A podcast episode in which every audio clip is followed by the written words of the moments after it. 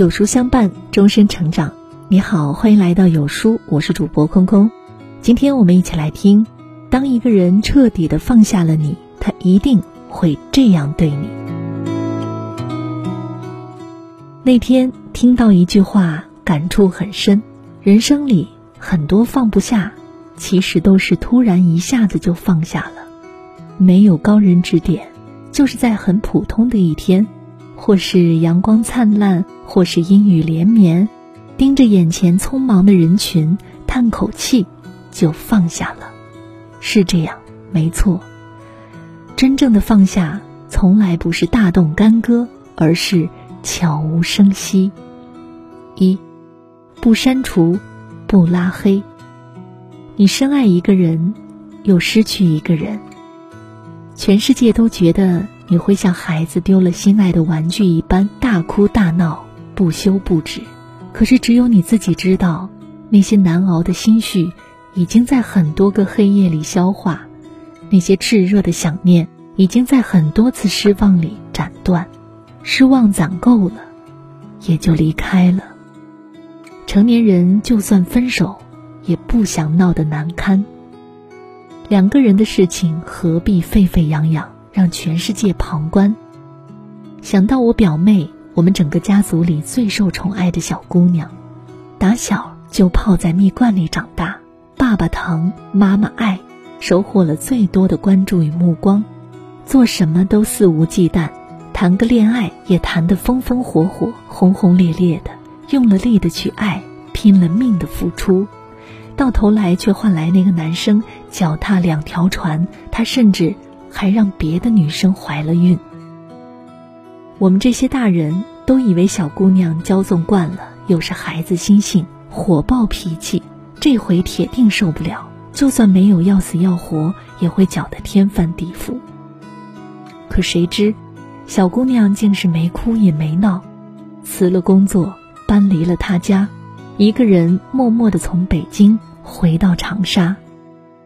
临走那天，还坐下来和他平平和和的吃了顿饭。我觉得心疼，又觉得不可思议。没想到一个人遭遇背叛，可以表现的这般理智。问这小姑娘：“你就一点都不恨吗？”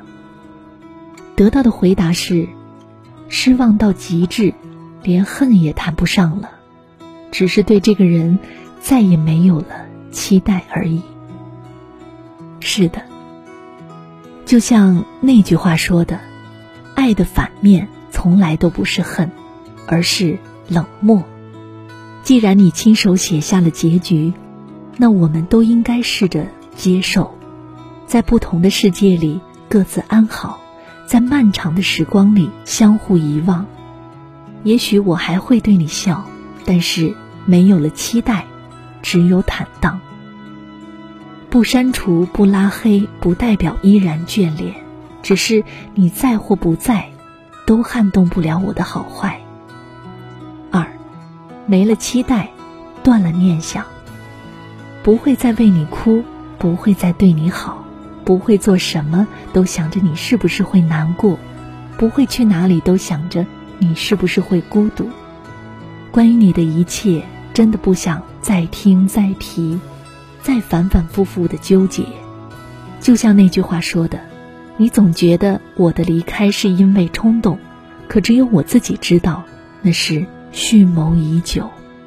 经历了太多次的难过、失望和无助，就像堤坝下逐渐因侵蚀而拓宽的缝隙，但这些你全都看不见的，你看见的只是它崩溃的那个瞬间，而正是那个瞬间。”注定了我们的结局。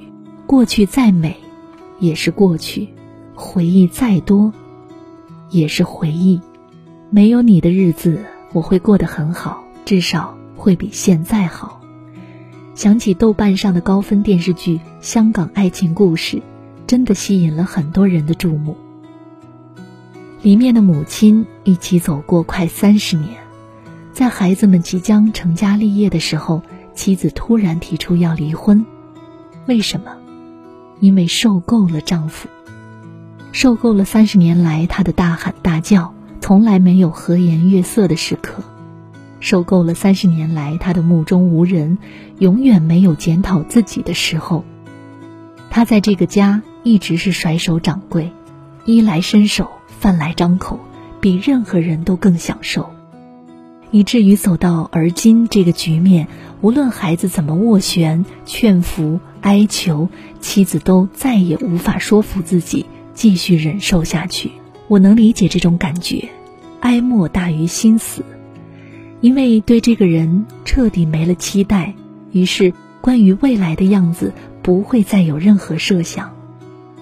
就像那句话说的：“无论你改与不改，我都不会再给你机会。”无论你后悔还是不后悔，我都不会再参与你后半程的人生；无论你未来过得好还是过得不好，我都不会再允许自己像从前一样飞蛾扑火。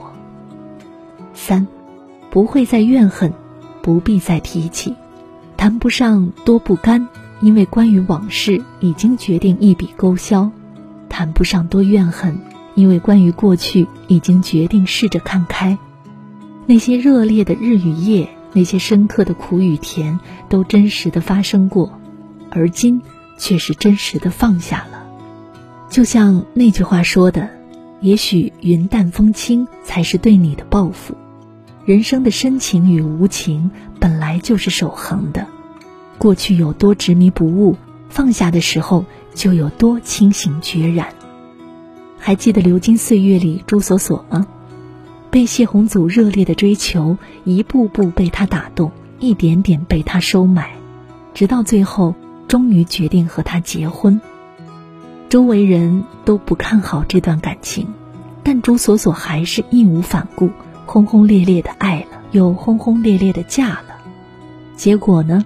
为他受尽冷眼，被人反复羞辱；为他生小孩，自己在产房上疼得死去活来的时候。他这个当爸爸的却不见踪影，为他放弃原本已经唾手可得的幸福生活，在他破产的时候卖房为他还债。这般仁至义尽，却换来他的欺骗、退缩和辜负。直到经历了这种种一切，索索才终于决定离开他。分开的那一刻，没有责怪，也没有诋毁，没有破口大骂。